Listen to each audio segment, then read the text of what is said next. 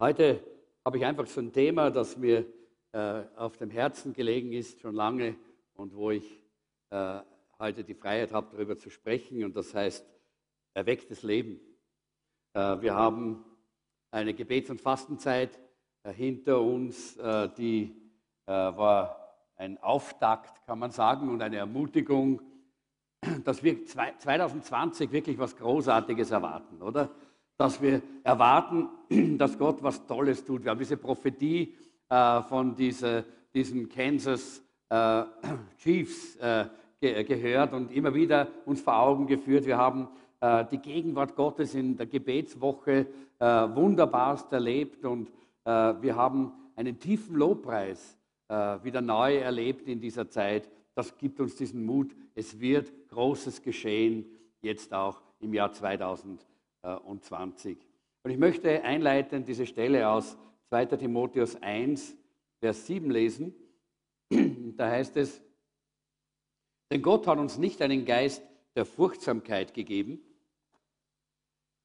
sondern der Kraft und der Liebe und der Besonnenheit. Und ich habe da in Klammer äh, aus anderen Übersetzungen ein bisschen, auch, auch, man kann sagen, aus anderen Bedeutungen des griechischen Wortes heraus noch zwei Begriffe dazugeschrieben, nämlich Zucht und Erziehung, die äh, da hier auch äh, der, in diesem Wort drinnen stecken.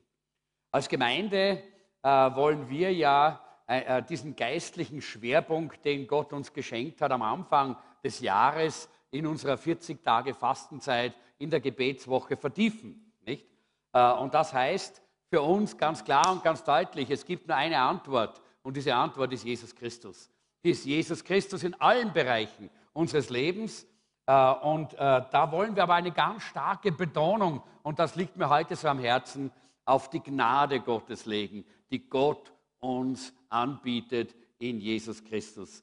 Wir sehen in Johannes äh, Kapitel 4 die Frau am, äh, dort an, an, diesem Jakobsbrunnen, äh, die dort sitzt und, äh, nein, er, Jesus sitzt dort, die doch kommt, wie Jesus dort sitzt und sie äh, sprechen miteinander. Und wir wissen alle, äh, die, die die Bibel kennen, was das für eine Frau war. Sie war wahrscheinlich eine, auf jeden Fall eine Ehebrecherin. Sie hat so viele Männer gehabt Sie war möglicherweise sogar eine Prostituierte, das weiß man nicht ganz genau, aber jedenfalls war sie eine unmoralische Person. Und sie kommt dorthin und sie begegnet Jesus und wisst ihr, das Wunder, was das dort geschehen ist, es ist ja noch viel, viel mehr, als dass es dann sich viele bekehrt haben. Aber das, was mich so daran fasziniert, ist die Gnade, die in Jesus Christus dort sichtbar wird. Eine Frau, die es nicht verdient hat.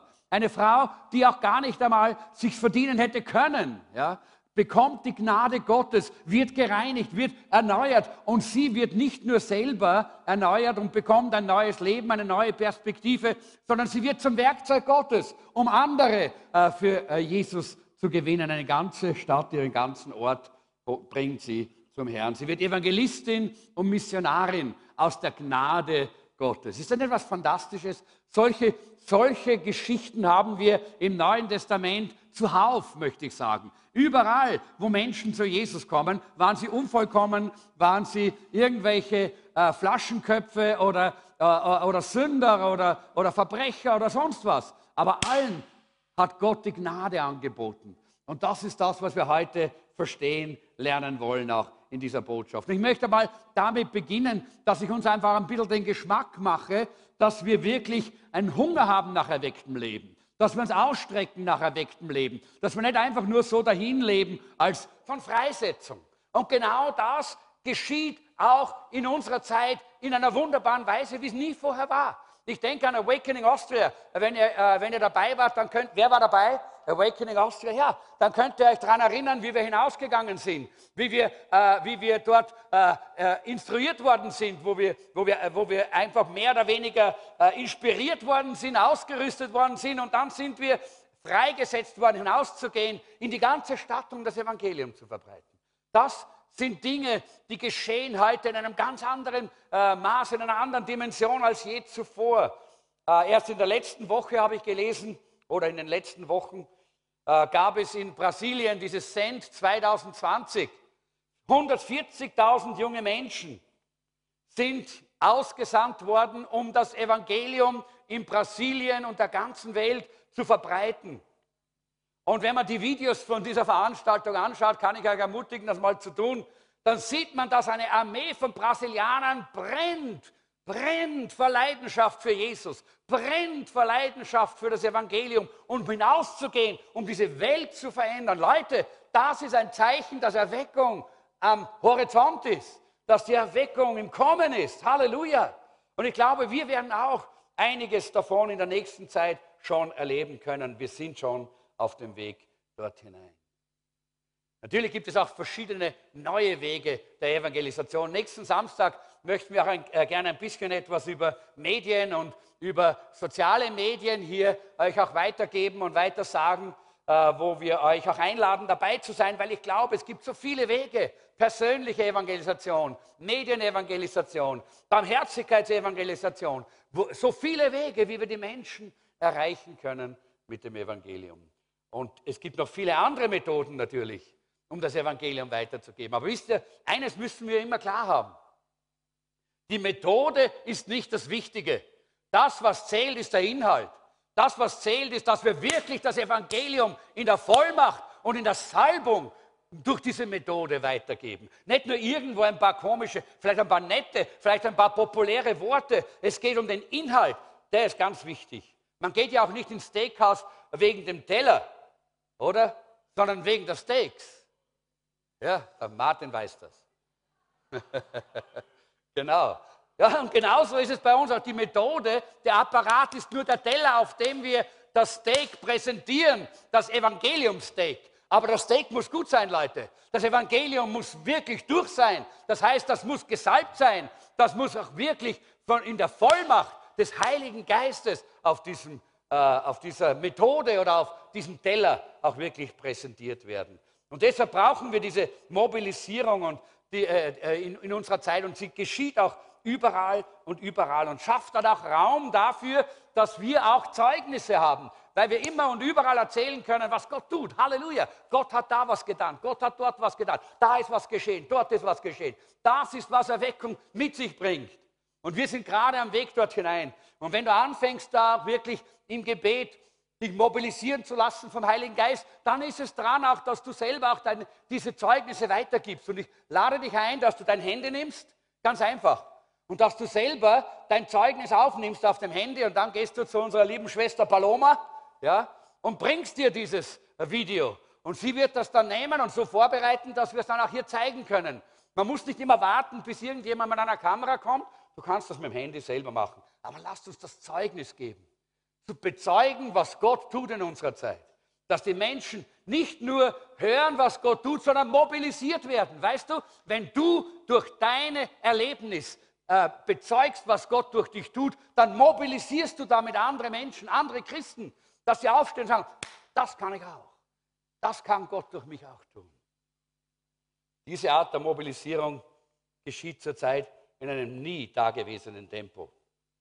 Und das ist etwas, das ist ein Zeichen dafür, dass Erweckung im Anmarsch ist. Wir sehen auch ungeheure Ausbreitung des Evangeliums in Ländern, die früher vollkommen äh, für das Evangelium verschlossen waren, wie der Iran. Es gibt im Iran mehr wiedergeborene Christen als in Österreich, weil dort so eine Erweckung ist. Ja. In China Menschen zu Tausenden und Abertausenden bekehren sich in China, in Pakistan äh, bekehren sich Hunderttausende, ja, in Vietnam und anderen Orten. Überall werden Kirchen gegründet wie nie zuvor. Ja, Menschen sterben für ihren Glauben wie nie zuvor in unserer Zeit. Aber dieses Blut der Märtyrer bricht die Barriere für die Erweckung. Halleluja. Und ich glaube, da sehen wir, dass wir wirklich in einer ganz tollen und wunderbaren Zeit leben. Das dritte ist, die Einheit wird optimiert. Und ich glaube, da brauche ich nicht so viel dazu sagen. Wir sprechen so oft darüber, dass wir in einer Zeit leben, wo wir äh, dieses, diese Einheit der Christen erleben, wie wir es nie zuvor erlebt haben. Was war die Antwort auf die Gebete und auf diese Motivation und auf diese, äh, auf dieses, äh, diese Bereitschaft zu gehen für die ersten Christen? Äh, Apostelgeschichte 4, 32 und 33. Alle in der Gemeinde waren ein Herz und einer Seele. Niemand betrachtete sein Eigentum als privaten Besitz, sondern alles gehört ihnen gemeinsam. Mit großer Überzeugungskraft berichteten die Apostel von der Auferstehung Jesu. Alle erlebten Gottes Güte. Halleluja. Wisst ihr, genauso wie die früheren Christen ihre Ressourcen miteinander geteilt haben, so teilen auch heute immer mehr Kirchen, Gemeinden äh, und Dienste ihre Ideen, ihre Strategien, ihre Ressourcen miteinander, um gemeinsam dieses große Werk Gottes in dieser Welt zu tun. Das hat es nie gegeben. Früher hat man Mauern gebaut und alles für sich behalten und ja nichts geteilt. Heute teilen wir miteinander, heute gehen wir miteinander, heute stehen wir miteinander auf, wie beim Marsch für Jesus zum Beispiel oder eben bei Awakening Austria, wo wir gemeinsam aufstehen als, als Leib Christi, als die Gemeinde Jesu, um dieses große Werk Gottes miteinander zu tun. In einer gewissen Weise ist das natürlich auch äh, eine Antwort auf Johannes Kapitel 17, wo Jesus gebetet hat. Vater, lass sie eins sein, so wie wir, du und ich, eins sind. Und diese Einheit, die wir haben in unserer Zeit, wir nennen das äh, die, äh, die Ökumene des Herzens, äh, ist nicht irgendwo so eine komische, äh, so eine, so eine äh, Ökumene der, der, Uniformen. Die einen haben, haben, haben ein, ein, weißes Bäffchen und die anderen ein graues und die anderen haben einen, einen so einen Hut und die anderen einen so einen Hut und der hat einen goldenen Stecken und so. Nein, das ist nicht mehr die Einheit, die wir suchen. Wir, wir suchen diese trinitarische Einheit, von der Jesus spricht, die Einheit des Herzens. Diese völlige Einheit Vater, Sohn und Heiliger Geist. Genau diese Einheit, die können wir haben. Selbstverständlich müssen wir uns da klar sein, dass wir nicht in allen Unterpunkten der Theologie übereinstimmen können. Aber, und das finde ich so gut, ich habe das so äh, gelesen, das ist eine gute Aussage, es, es bedeutet, dass wir in den Hauptpunkten dessen, was wir als, was ich vielleicht als 5G-Theologie bezeichne, übereinstimmen. Das heißt, Gott, Gottes Sohn, Gottes Geist, Gottes Wort und Gottes Evangelium. In diesen Punkten, da stimmen wir überein. In diesen Punkten, da können wir eins sein und da können wir hinausgehen und da können wir miteinander als Leib Christi auftreten. Wie gesagt, in den großen Dingen Einheit, in den kleinen Dingen Vielfalt, in allen Dingen die Liebe. Das ist, was wir heute sehen. Äh, und dieses, äh, äh, die, die, das alles treibt das Evangelium voran in seiner Ausbreitung, in der Verkündigung. Das war jetzt eigentlich nur die Einleitung und die Ermutigung. Ja? Die Ermutigung dafür, dass wir uns ausstrecken nach einem erwecklichen Lebensstil, nach einem, einem Leben der Erweckung, in unser, dass wir persönlich leben können. Und jetzt komme ich zum eigentlichen Thema der Predigt. Noch einmal zurück zum, äh, zum Text, den ich am Anfang gelesen habe, äh, in 2. Timotheus 1, Vers 7. Denn Gott hat uns nicht einen Geist der Furchtsamkeit gegeben, sondern der Kraft und der Liebe und der Besonnenheit oder der Zucht und Erziehung. Der Heilige Geist ist ein Geist der Erziehung, sagt der Apostel Paulus hier habe schon gesehen, einige sind zusammengezuckt, wie, wie ich jetzt gesagt habe, Erziehung oder Zucht. In unserer Zeit kein sehr populäres Wort. Ähm, aber ich möchte ganz bewusst heute darüber sprechen, dass der Heilige Geist dieser Geist der Erziehung ist, aber möchte dabei ganz stark unterstreichen, dass es die Gnade Jesu ist, die uns da durchführt und durchträgt, die er uns anbietet, damit wir einen erwecklichen Lebensstil überhaupt leben können. Ich denke da auch an eine Person wieder aus dem Alten Testament, da denke ich an den Simson äh, oder Samson oder wie wir ihn auch dann nennen, das, der, dieser starke Mann, nicht? Äh, der Simson. Äh, und er hatte, äh, er hatte ein Problem. Er war, er war wirklich ein schwacher Typ. Ja? Er, er, war, er hat großes Problem gehabt, moralische Probleme. Ey, was hat der für Dummheiten gemacht? Er war zornig, er war jähzornig, er war alles. Man kann es gar nicht aufzählen, was der für, äh, für Charakterprobleme gehabt hat, dieser Bursche. Ja?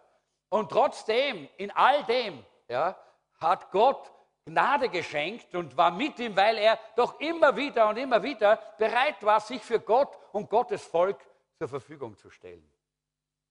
Aber dann hat er dieses Problem, dass er dann auch noch zu dieser Prostituierten geht, nicht? Weil er ja moralisch einfach nicht fertig wird mit seinem Leben und äh, scheinbar mit seiner Sexualität gar nicht umgehen kann. Jetzt braucht er halt alles Mögliche. Auch eine, äh, eben eine, eine Prostituierte, rennt er zu dieser Prostituierten. Ja?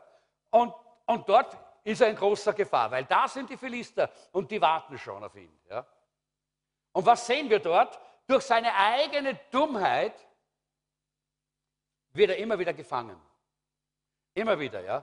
Erstmal mit, mit, mit, äh, mit ich glaube, mit irgendwelchen neuen Stricken, dann wird er irgendwie einge, äh, eingewoben und dann wird alles Mögliche, ja, alles, was, was die machen, die machen alles Mögliche, weil er so, eine, weil, weil er so, so dumm ist, ja. Und trotzdem er durch seine eigenen Dummheiten und seine eigenen falschen Handlungen immer, immer wieder gebunden wird, kann man diese Bindungen immer zerreißen, weil sein Bündnis mit Gott in Ordnung war. Versteht ihr, das ist das Wesentliche. Aber in dem Augenblick, wo wir unser Bündnis mit Gott auflösen, und das hat er dann getan, ja, weil er hat gewusst, dass er eine Sache nicht tun darf, nämlich sich die Haare abschneiden lassen. Das war sein Bündnis mit Gott damals. Und er hat dieses Bündnis aufgegeben, hat sich die Haare abschneiden lassen und seine Kraft war weg und er ist gefangen, gefesselt, Ketten weggeführt worden. Deshalb ist es schlimm, wenn wir unser Bündnis hergeben und dieses Bündnis, das wir im Neuen Testament haben, ist der Glaube an die Macht der Gnade Jesu. Das heißt, der Glaube, dass Jesus am Kreuz alles für uns vollbracht hat. Der Glaube, dass Jesus die Macht hat, in seiner Gnade über unsere Schwachheiten hinweg Freiheit, Befreiung, Reinigung, Erneuerung zu schenken. Halleluja. Wenn wir dieses Bündnis aufgeben, dann sind wir in der Bretouille. Dann geht es uns ganz schlecht, so wie es ja eigentlich dann auch dem Simson gegangen ist. Paulus spricht hier in diesem Text, dass der Geist Gottes eben ein Geist der Zucht oder der Erziehung ist. Äh, und wir würden Zucht eigentlich heute sagen, das ist Erziehung mit Konsequenz. Es gibt ja viele Eltern, die glauben, dass sie erziehen, aber sie erziehen nicht. Äh, warum? Weil, es keine Konsequenz gibt. Ja. Ich habe gelesen, dass man in Deutschland eine Untersuchung gemacht hat äh, unter Jugendlichen, diese Jugendlichen, die sich ritzen, kennt ihr die, die sich schneiden und ritzen und alles Mögliche, selbst verwunden, die, die, die so vieles äh, Dinge haben. Und äh, man hat untersucht, was ist eigentlich die Ursache. Das war keine christliche Untersuchung, also eine medizinische. Ganz schlicht und einfach kann man da sagen, die haben sicher recht, äh, das Richtige herausgefunden. Und herausgefunden hat man, der Grund ist, weil sie als Kinder keine Grenzen bekommen haben. Man hat ihnen als Kinder keine Grenzen gesetzt, das heißt Erziehung ohne Konsequenzen. Ja? Und dadurch sind sie innerlich so unsicher und so, so, so, so äh, so rebellisch geworden, dass sie gesagt haben, ich möchte mir Grenzen setzen und sie haben versucht, sich Grenzen durch ihre Schmerzen zu setzen, indem sie sich verletzen. Und da sehen wir, wie wichtig das ist, dass Erziehung heute auch im christlichen Bereich immer noch eine Erziehung ist, die auf der Bibel basiert und nicht auf all dem Quatsch, den uns die Gesellschaft heute über Erziehung verklickern möchte. Aber der, äh, der, der Heilige Geist natürlich, er ist jemand, der uns in die Zucht nimmt, der Erziehung mit Konsequenz auch in unserem Leben auch äh, hier anbringt. Und das bedeutet, Erziehung mit Konsequenz bedeutet Besonnenheit. Interessant ist das, ja. Besonnenheit. Das heißt, Besonnenheit, Ausgewogenheit kommt von einer Erziehung mit Konsequenz. Wenn wir eine Erziehung ohne Konsequenzen haben, dann gibt es keine Ausgewogenheit. Dann gibt es diese Ruhe, dieses Ruhen nicht in unserem Leben, sondern dann gibt es nur diese Unruhe und diese Unrast, die ja heutzutage viele Kinder und viele Jugendliche, aber leider auch viele Erwachsene in unserer Zeit prägt. Der Mensch ist im Grunde auf zwei Ebenen zu führen oder wird geführt. Das erste, entweder Hoffnung auf Belohnung oder Angst vor Strafe. So wird meistens in dieser Welt geführt. Entweder Hoffnung auf Belohnung oder Angst vor Strafe. Und ich möchte heute versuchen, uns zu zeigen, dass das nicht Gottes Weg ist. Es geht um eine geschenkte Lebensdisziplin für erweckliches Leben. Versteht ihr? Gott will uns in seiner Gnade etwas geben, ein Geschenk machen, das uns fähig macht, ein erwecktes Leben zu leben. Er will uns nicht mit Angst. Und er will uns auch nicht nur mit irgendeiner blinden oder einer dummen oder einer, einer, so, einer, so einer oberflächlichen Belohnung einfach nur ködern. Sondern Gott macht uns ein Geschenk. Wahrscheinlich haben wir alle in unserem Leben viel von dieser Erziehung erlebt. Tu es, gehorche, sonst tut es weh. Und das ist ja auch eine gewisse Form, wie man manchmal, wenn es da oben noch nicht so ganz klappt, weil, wir, weil man noch so klein ist, ja, äh, die Konsequenz äh, ist das, was dann eigentlich auch erst das Klicken macht, bei, bei, oftmals bei den kleinen Kindern. Ja. Äh, aber äh, wir wissen, dass das nicht der Weg ist, wie man durch das ganze Leben Erziehung und Führung und Leitung geben kann. Sobald jemand größer wird und erwachsen wird, muss man in einer anderen Form in die Erziehung hineingehen. Und Gott hat uns das auch gezeigt, Gott zeigt uns das auch. Im Psalm 32, 8 und 9 heißt es, ich will dich mit meinen Augen leiten und dich lehren, den Weg, den du gehen sollst. Sei nicht wie ein Ross oder wie ein Maultier ohne Verstand. Mit Zaum und Zügel ist seine Kraft zu bändigen sonst nahen sie dir nicht. Zaum und Zügel ist so ein, ein Bild für Schmerz. Die Pferde haben hier, das wisst ihr, jeder, der reiten kann, wer, wer, wer, kann, wer ist schon geritten oder reitet manchmal? Ja? Ist eine schöne Sache, reiten. Ich bin früher als, junger, äh, als Jugendlicher sehr viel geritten, viel unterwegs mit den Pferden. Äh, und die haben dann da, hier auf der Seite, eben haben sie dieses, äh, diesen Zaum drinnen. Ja?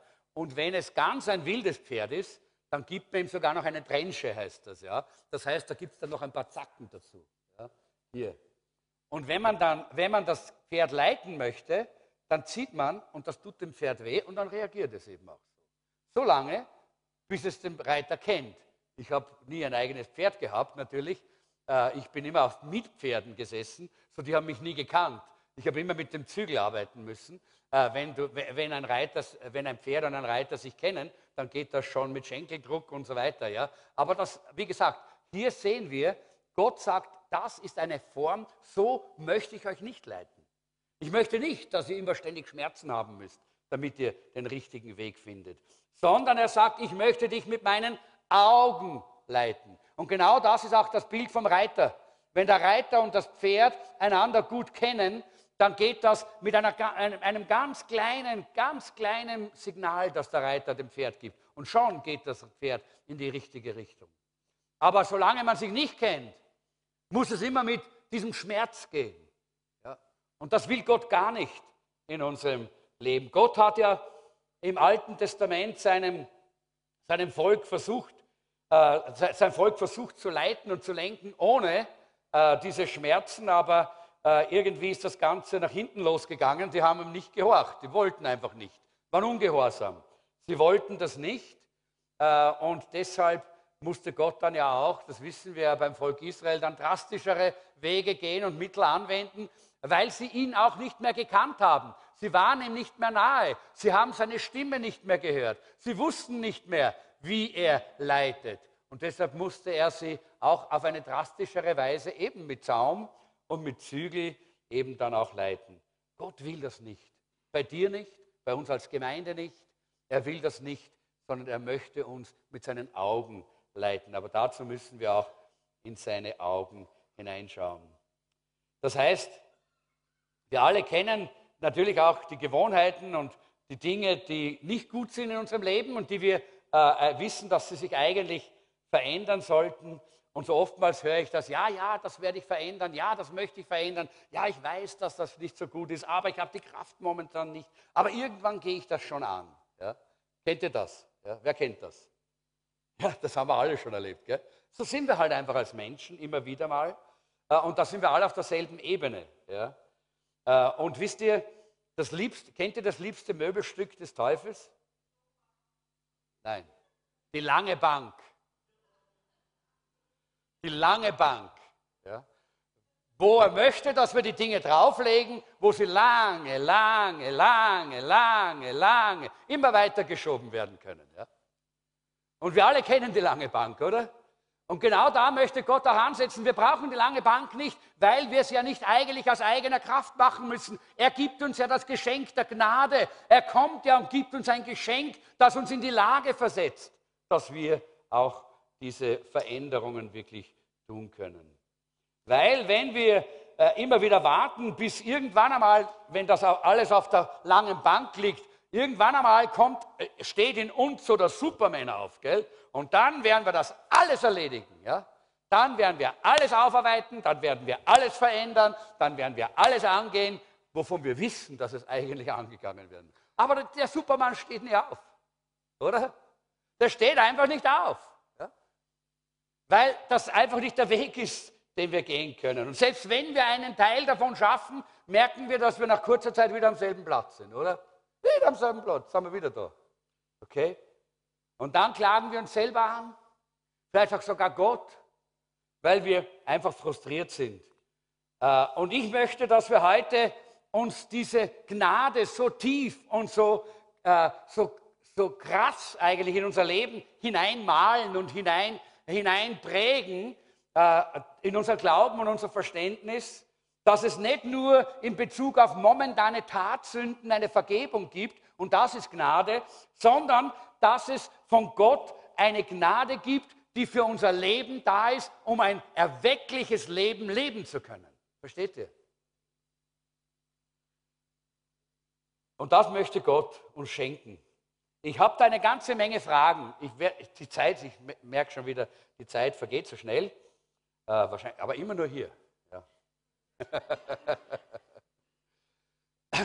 okay, äh, ich habe euch eine ganze Reihe von Fragen aufgeschrieben dort. In eure, die habt ihr auf euren Blättern. Und ich möchte euch bitten, und das tut ihr jetzt nicht jetzt, ja, nicht jetzt, ja, weil sonst hört ihr mir nicht mehr zu. Aber ihr setzt euch mit diesem Zettel dein geistliches Leben. Auch wichtig. Wie geht's dir? Sagst gut oder schlecht? Oder mittel? Schreib das dazu. Oder warum redest du? Das ist eine gute Frage, oder? Einige reden nur, damit es laut ist, weil, weil sie Angst haben vor der Stille. Oder vielleicht redest du, um dich zu, hervorzuheben, um andere herabzusetzen. Oder um Eindruck zu schinden. Oder um dich auszuleben. Schreib dir das dazu dann, wenn du merkst, das ist, warum du eigentlich immer wieder äh, zu reden beginnst. Um die Siege des Teufels zu verkündigen. Das heißt, über die negativen Dinge zu reden, die passieren, statt über die Siege Jesu, über die äh, guten Dinge. Warum wendest du dich Menschen zu, ist eine andere Frage. Möchtest du Dienst, äh, diesen Menschen dienen und sie erfreuen oder möchtest du nur von ihnen immer bekommen und nehmen? Und so, kann, so können wir jetzt äh, einfach weitergehen und die, diese Fragen gehen wir jetzt nicht äh, so durch, so direkt, sondern ich möchte, dass du das selber tust. Wie viel sündigst du mit den Worten? Wir lernen ja in der Gemeinde, dass wir übereinander nicht schlecht reden sollen, besonders nicht in der Abwesenheit der Betroffenen. Und wenn jemand zu dir kommt und etwas Negatives über jemanden spricht, dann ist es wichtig, dass du ihm sagst, ich will das nicht hören. Und wenn der weiterspricht, dann nimmst du ihn bei der Hand und gehst zu dem, über den er spricht. Ja, und sagst, komm, lass uns miteinander jetzt drüber reden. Das ist eine gute Möglichkeit, oder? Luther sagt, wir sollen nicht after reden, das heißt, nicht hinter dem Rücken reden, sondern wir sollen direkt zueinander sprechen. Gott spricht auch direkt zu uns, oder? Wenn er uns was zeigen will, dann spricht er direkt zu uns. Wir spüren das. Aber sehr oftmals ist es so, dass gerade das, dieses wir sollen nicht oder wir dürfen, wir sollen nicht oder dürfen nicht, das ist immer so ein, ein, eine, ein Ausdruck, so eine Rede dass das eher im Gegenteil wiederum dazu führt, dass es gesetzlich wird, dass man sich zwar zusammenreißt, aber genau da macht man wieder das Gegenteil. Das ist das Fleisch, in dem wir leben. Ganz natürlich das Fleisch, in dem wir leben. Und wenn du diese ganzen Fragen durchschaust, dann siehst du, wo dein geistlicher Stand in Bezug auf die Gnade Gottes ist, die Gott uns eigentlich geben möchte. Gott will uns etwas schenken, dass wir in unserem Lebensstil diese Erweckung haben können und diese Besonnenheit, diese Ruhe und diese Entspanntheit, äh, die, die wir nur haben können, wenn wir diesen erwecklichen Lebensstil auch wirklich haben. Wie gesagt, die, die, das war jetzt nur der Anfang dieser Fragen. Ihr seht, es ist eine ganze Menge von Fragen. Beantwortet euch die selber zu Hause. Diese Fragen entlarven unseren Zustand, wie es mit unserer Selbstdisziplin bestellt ist. Ja? Und da merkt man eigentlich, schlecht ist drum bestellt. Ja? Gar nicht gut. Ja? Vielleicht auf dem einen Bereich, äh, Gebiet ganz gut, dafür an fünf anderen Gebieten schlecht. Ja? Genau das ist, was uns das zeigen soll. Und das zeigt uns das auch. Äh, und äh, grundsätzlich müssen wir eines auch wissen, glaube, das habe ich ja gerade eingeschrieben, wer mehr tut, als Gott will, wird nervös. Wer weniger tut, wird deprimiert. Deshalb ist es gut und wichtig, dass wir es lernen, auf die Stimme Gottes zu hören und im Willen Gottes zu leben. Und ich habe dann auch noch einige andere Fragen hier, zum Beispiel, kannst du dich öffnen, dass wenn Probleme in deinem Leben sind, die du nicht bewältigen kannst selber, dass du gehen kannst und Hilfe annehmen kannst. Dass du Hilfe annehmen kannst. Oder bist du so stolz, dass du meinst, ich schaffe das eh selber und dann kommst du nicht zurecht damit. Gibt es Sünde zum Beispiel, die, an die du immer wieder erinnert wirst und die dir wehtut, weil du sie nie und nie überwindest? Oder eine Frage, die ganz interessant ist, die ich mir aufgeschrieben habe. Gibt es Menschen, die du nicht magst, von denen du nichts wissen willst? Oder gibt es Menschen, für die du Gott nicht danken kannst? Das sind meistens solche, die deine Fehler mit sich herumtragen. Was dich an anderen ärgert, ist nämlich immer dein eigenes Problem. Das sagt ja Jesus, oder? Jesus sagt, wenn wir versuchen, den Splitter aus dem Auge des anderen zu ziehen, dann das, sehen wir den Splitter deshalb, weil wir den großen Balken hier drin haben. Ja? Das ist immer so, das ist immer diese Reflexion. Und vielleicht seid ihr jetzt ein bisschen durcheinander, nachdem ich vorher so über diese Erweckung gesprochen habe. Und jetzt habe ich all diese Dinge aufgezählt, die nicht so funktionieren, wo es nicht so einfach ist, wo wir versuchen und doch nicht zurechtkommen. Aber damit wollte ich einfach nur einmal eine Richtung vorgeben, wie wir, wie wir zu, zum erweckten Leben wirklich kommen können. Denn wir müssen die Realitäten erkennen, um Veränderung zu, anzugehen. Wenn wir die Realitäten unter den Teppich wischen. Wenn wir die Realitäten nicht sehen wollen, dann kann Gott auch nicht in unserem Leben wirken. Und ich möchte, ich weiß, wir sind ein bisschen hinter der Zeit und trotzdem möchte ich dieses Video, das wir uns jetzt anschauen, während Sie das herrichten, das Video, möchte ich kurz sagen, was da drinnen, es ist in Englisch, äh, die guten Dinge sind leider sehr viel in Englisch, weil sie dort produziert werden, weil es viel mehr Christen gibt dort in englischsprachigen Ländern. Äh, und das Video heißt Flawless und das heißt makellos. Und man sieht da einige beschmutzte Menschen. Dann sieht man auch Bilder von Behinderten, von Kranken, von Fleischlichen, von sündigen Menschen. Und der Text des Liedes geht in etwa so. Es heißt, es muss mehr geben, als immer nur auf und ab, als immer nur hin und her zu gehen, Falsches und Richtiges zu tun. Und dann sagt er, komm und reih dich hinter mir ein. Du bist genauso wie jeder andere. Der Feind will uns weismachen, es ist zu spät, es gibt keine Veränderung. Aber ich möchte dich der erstaunlichen Gnade vorstellen. Es spielt keine Rolle, wie viele Verletzungen, Fehler, Sünden, Schmerzen du auch hast.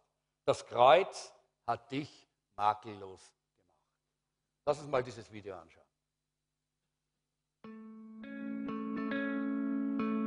There's got to be more than going back and forth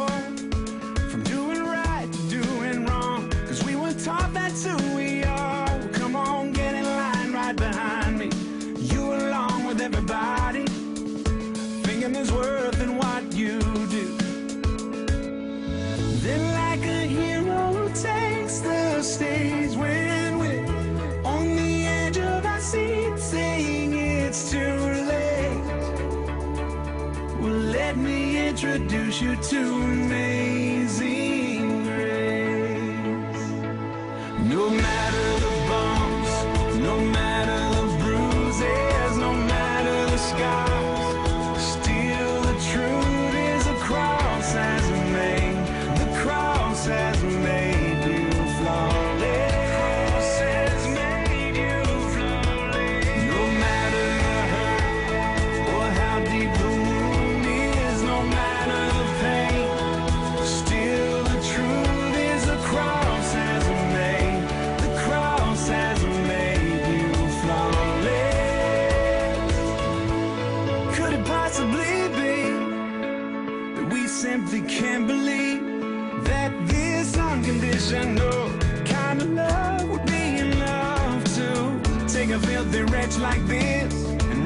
And righteousness.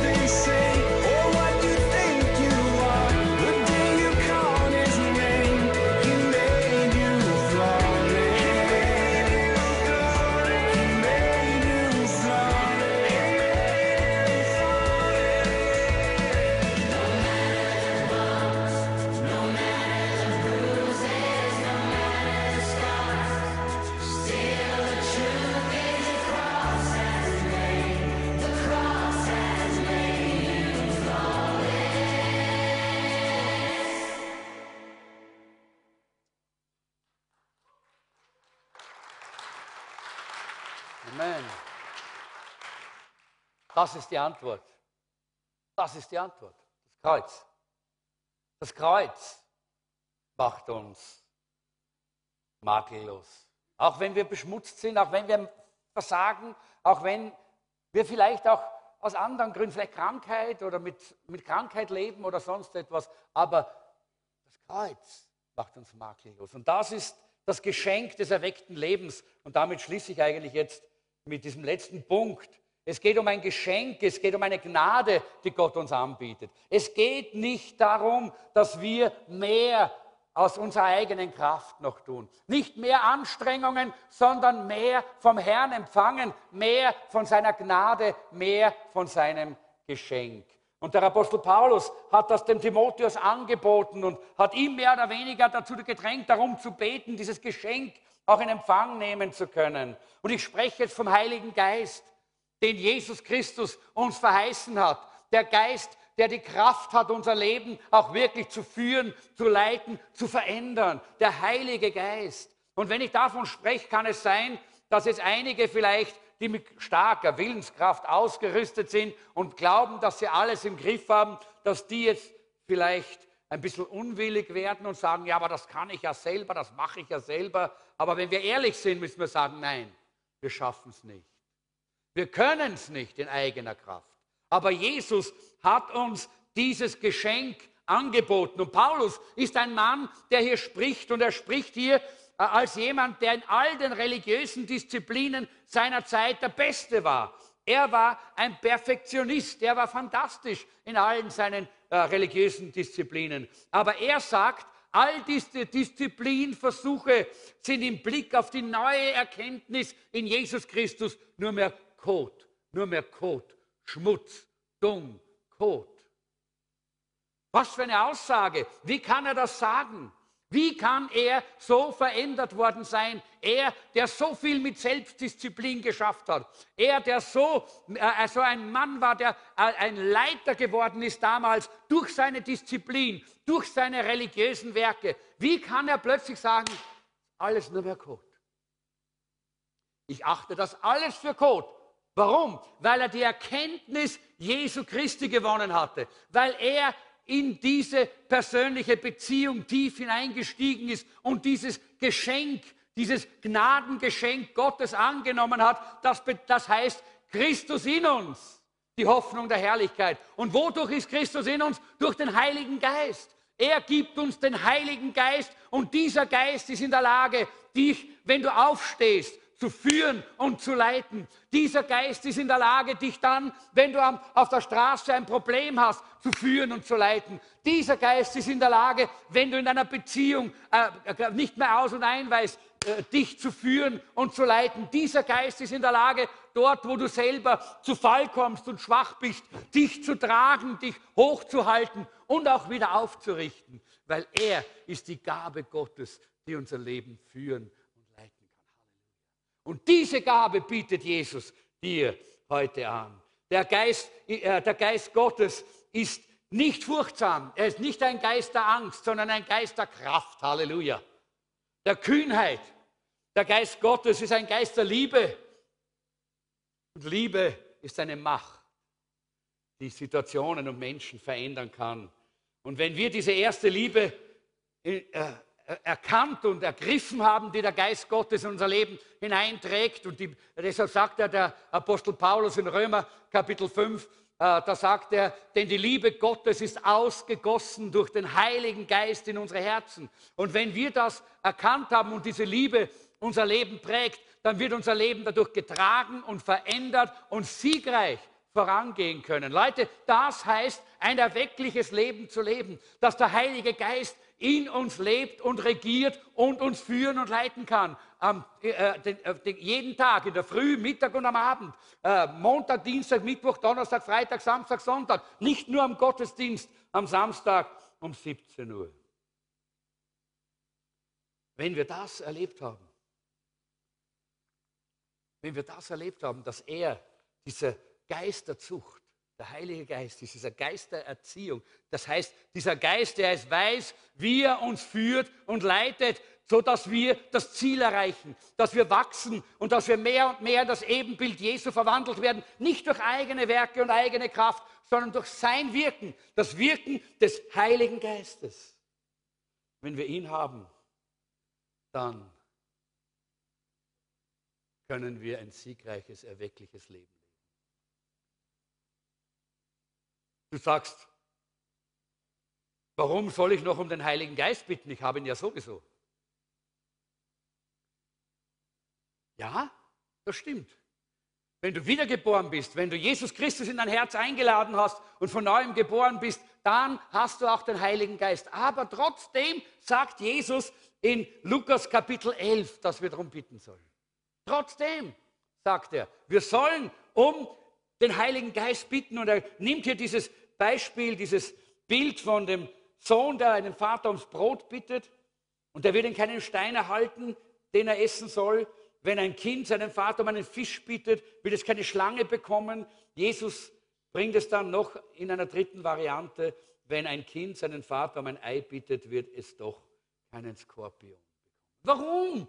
Dreimal Hätte es einmal genügt, oder? Es hätte doch genügt, wenn Jesus nur gesagt hat, okay, wenn ein Kind den Vater um ein Brot bittet, dann gibt ihm keinen Stein. Passt. Nein, dreimal. Dreimal sagt Jesus das, weil er so unterstreicht, wie wichtig das ist. Erstens einmal, dass wir verstehen, dass wenn wir bitten, wenn wir kommen und wenn wir bitten, dann bekommen wir vom Vater, worum wir bitten. Und das will er unterstreichen. Und wenn wir um den Heiligen Geist bitten, dann bekommen wir ihn. Und das Zweite, was er sagen möchte, ist, hört nicht auf zu bitten, so wie Kinder nie aufhören zu bitten. Oftmals ist noch nicht Essenszeit. Ja? Jeder, alle Eltern wissen das, die kleine Kinder haben. Aber kurz vorm Essen kommen sie dann und sagen, hey, kann ich, Papa, kann ich noch was zum Essen? Oder Mama, kann ich gerade noch was, möchte ich was zu essen? Und klar, wir sagen dann manchmal, okay, warte ein bisschen, es kommt dann eh das Essen. Ja? Aber, aber ihr wisst, dieses, dieses, dieses Bitten, dieses Bitten, das ist ein ständiges, ein ständiges Element der Kinder. Und das will Jesus uns hier ins Herz hineinlegen. Hör nicht auf, um den Heiligen Geist zu bitten. Sag nicht, ich habe eh schon einmal den Heiligen Geist bekommen, bin eh einmal Geist getauft. Und dann lebst du und du, äh, hinten und vorne kommst du mit deinem Leben nicht zurecht. Und dann weißt du nicht, wie du umgehen sollst mit den verschiedenen Situationen des Alltags, weil die Fülle des Heiligen Geistes nicht in deinem Leben ist. Deshalb sagt Jesus, dass wir immer wieder bitten sollen um den Heiligen Geist. Immer wieder. Und wenn wir immer wieder bitten, werden wir immer wieder erfüllt werden und immer wieder vom Heiligen Geist dem Heiligen Geist die Herrschaft übergeben können. Und das ist so wichtig, dass wir, und das ist der Kern meiner Predigt eigentlich, die Aussage, die euch bleiben sollte. Wann hast du das letzte Mal den Vater im Himmel um den Heiligen Geist gebeten? Nicht jetzt, Vater, gib mir das, ich brauche ich brauch jetzt 100 Euro. Oder Vater, da habe ich jetzt einen Blödsinn gemacht, bitte schön, hilf mir aus, aus meiner schwierigen Situation heraus. Nein,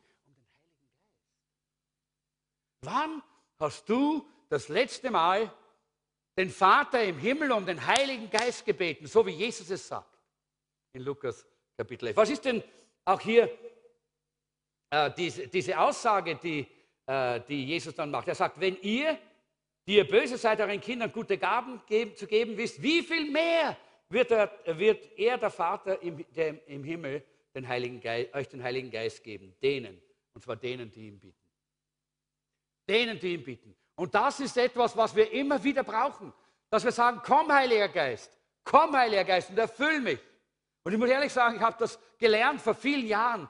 Ich, hab, ich bin so abhängig vom Heiligen Geist. Ich bin wahrscheinlich vielleicht einer der schwächsten den, äh, äh, Menschen, die wir hier in, in diesem Raum haben. Äh, einer der schwächsten auf jeden Fall. Ohne den Heiligen Geist, Leute, ich wäre ein Häufchen Elend. Können Sie meine Frau fragen? Nicht nur, wenn ich krank bin, da bin ich auch ein Häufchen elend, aber, äh, äh, aber auch, auch sonst, in allen Bereichen, in jedem Lebensbereich.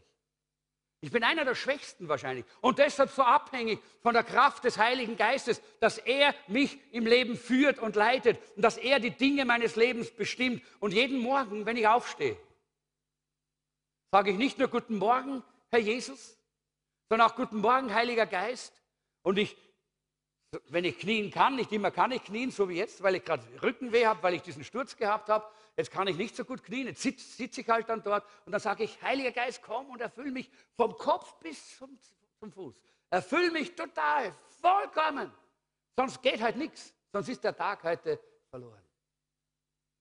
Jeden Tag lasse ich mich neu erfüllen von der Fülle des Heiligen Geistes. Und ich glaube, dass das so wichtig ist, denn darin liegt die Chance für einen erwecklichen Lebensstil. Der Heilige Geist ist in der Lage, uns durchzutragen, wenn die Welt uns unterdrücken möchte. Der Heilige Geist ist in der Lage, uns immer wieder dieses Feuer neu zu entfachen, wenn es anfängt, ein bisschen runterzugehen und laut zu werden. Der Heilige Geist kann in unserem Leben diesen erwecklichen Lebensstil hervorbringen, nach dem wir uns eigentlich sehnen. Oder? Wer sehnt sich nach so einem erwecklichen Leben? Ja, ja, wir alle. Lass uns gemeinsam aufstehen. Wisst ihr, ich habe das gelernt in meinem Leben und ich glaube, es ist bei euch genauso. Wir schleppen oft so viele Dinge mit uns und versprechen Gott immer noch, dass wir sie in den Griff bekommen. Wir sagen, pass auf, Herr, ich schaffe das noch. Noch ein paar gute Predigten höre ich mir an, ein paar im Internet, ein paar in der Gemeinde. Und dann werde ich noch ein bisschen geistlich wachsen und dann habe ich das im Griff. Aber ich kann dir eines sagen, du kriegst es nicht in den Griff. Aber der Heilige Geist, Halleluja, der Heilige Geist kriegt das in den Griff, weil er ist der Geist des lebendigen Gottes. Und du bekommst den Heiligen Geist, weil Jesus am Kreuz alles für dich getan hat. Das Kreuz macht einen Unterschied. Deshalb bist du heute flawless. Eben äh, deshalb kannst du heute all das überwinden und du kannst heute sagen, ich bin makellos. Ich bin makellos, weil der Geist Gottes in deinem Leben ist und weil das Kreuz diesen Unterschied gemacht hat in deinem Leben, wenn du das schon zugelassen hast. Und ich möchte uns heute auffordern. Noch einmal die einfache Frage, wann hast du das letzte Mal den Vater um den Heiligen Geist gebeten? Heute sollte das nächste Mal sein, vielleicht schon heute Abend. Aber bevor ich das, diese Einladung ausspreche, möchte ich sagen, du kannst den Heiligen Geist und dieses Geschenk nur empfangen, wenn du Jesus in dein Herz eingeladen hast. Das ist ein Geschenk für die Kinder Gottes. Das ist ein Geschenk für alle diejenigen, die einmal gesagt haben, Herr Jesus, ich brauche dich. Komm in mein Herz, komm in mein Leben, nimm mein Leben in deine Hand. Nur wenn du das gemacht hast, kannst du dieses Geschenk, dieses tolle, dieses fantastische, dieses unendliche und so unglaubliche Geschenk von Gott empfangen. Das Geschenk des Heiligen Geistes. Die Gnade im Heiligen Geist. Und ich möchte fragen, ist jemand da, der sagt, ich habe noch nie mein Leben Jesus Christus übergeben. Ich habe noch nie mein Herz geöffnet und gesagt, Herr Jesus Christus, komm in mein Herz, nimm mein Leben in deine Hand. Aber heute spüre ich, ich möchte auch dieses Geschenk. Ich, ich, ich habe so viele religiöse Übungen gemacht. Ich habe so vieles versucht, mein Leben auf die Reihe zu bringen. Aber heute verstehe ich, ich schaffe es nicht. Ich brauche dich, Herr Jesus. Und ich brauche dieses Geschenk. Und damit ich dieses Geschenk empfangen kann, brauche ich auch dieses Geschenk der Erlösung. Herr Jesus, komm in mein Herz. Möchtest du das heute? Du hast es gespürt und dein Herz verlangt danach, dann hab den Mut zu sagen, Pastor, bete für mich. Ich möchte heute dieses Geschenk, ich möchte heute mein Leben Jesus Christus übergeben. Das sind einige Hände oben. Lasst sie mal oben, lasst die Hände noch oben. Noch jemand, der sagt, ich möchte heute Jesus Christus in mein Herz aufnehmen. Ich möchte, dass mein Leben erfüllt ist von Jesus. Okay? Jetzt möchte ich, dass ihr eine Hand auf euer Herz legt und wir können, können wir alle gemeinsam mit ihnen beten und ich möchte, dass ihr jetzt mitbetet. Ganz gleich, ob du gut Deutsch kannst oder nicht, aber das kannst du mitbeten. Ein einfaches Gebet der Übergabe. Beten wir es gemeinsam, betet mir nach. Herr Jesus Christus, wir danken dir für das Kreuz von Golgatha. Und ich bitte dich jetzt, komm in mein Herz, komm in mein Leben. Danke, Herr, dass du am Kreuz für meine Sünden bezahlt hast. Danke, Herr Jesus, dass ich jetzt die Erlösung, die Befreiung und die Erneuerung erleben darf. Ich lade dich ein. Sei du der Herr in meinem Leben. Von jetzt an bis in alle Ewigkeit. Amen. Wenn du das gebetet hast von ganzem Herzen, wirklich mit dem Herzen, dann sagt die Bibel, wenn du im Herzen glaubst und mit dem Mund bekennst, dann wirst du gerettet und dann wirst du auch glücklich. Dann spürst du jetzt, dass eine, ein Glück, eine, eine, eine, ein Friede, eine Seligkeit in dein Herz hineinfließt, wie du ihn früher noch nicht gekannt hast. Aber ich möchte an uns allen jetzt appellieren, die wir hier sind, die wir Jesus schon lange vielleicht im Herzen haben und so, so lange vielleicht schon auf dem Weg sind und vielleicht so in vielen Bereichen kämpfen und immer wieder geglaubt haben, jetzt müssen wir uns wieder die Ärmel aufkrempeln und noch einmal ein bisschen mehr eigene Kraft und Energie hineinzusetzen. Ich möchte, dass du heute verstehst, es geht nicht um deine eigene Kraft, sondern es geht darum, dieses Geschenk der Gnade im Heiligen Geist anzunehmen. Der Heilige Geist ist dein Gnadengeschenk. Und wenn du das erkannt hast, möchte ich, dass du jetzt gerade auch dieses Gebet sprichst. Sagst, Herr, ich habe euch dieses Gebet abgedruckt. Lass uns gemeinsam beten. Nimm dein, nimm dein Blatt. Und ich möchte, dass du es auch betest jetzt. Denn der Geist, der Heilige Geist möchte in dir triumphieren. Er ist der Geist des Sieges über alle Lebenssituationen. Er ist Gottes geschenkte Disziplin, die du nicht erarbeiten musst. Er ist Gottes Gnade, die dein Leben verändert, so wie wir es in diesem Video gesehen haben. Dass du makellos durchs Leben gehen kannst. Lass uns gemeinsam dieses Gebet beten. Wenn du das möchtest, von ganzem Herzen und sagst, ich will jetzt den Heiligen Geist, dann betest laut mit. Ja? Herr, ohne deinen Geist kann ich nicht, da werde ich dich enttäuschen. Ohne deinen Geist will ich nicht. Ich habe genug Frust ohne deinen Geist hinter mir. Ich möchte in deinem Geist ruhen, Freude haben und Frieden. Gerechtigkeit soll triumphieren, gelebt und gefeiert werden. Ich möchte in deinem Geist kühn sein, sorgenlos und kraftvoll. Ich möchte in deinem Geist lieben können, auch schwierige Menschen. Ich möchte in deinem Geist über meine Grenzen springen. Du kennst meine Mauern, aber ich weiß, mit dir, Gott, mit deinem Geist, kann ich über meine Mauern springen. So bitte ich dich, Vater, gib mir den Heiligen Geist. Noch einmal, so bitte ich dich, Vater, gib mir den Heiligen Geist. Du brauchst den Gottesdienst nicht verlassen, ohne erfüllt zu sein mit dem Heiligen Geist.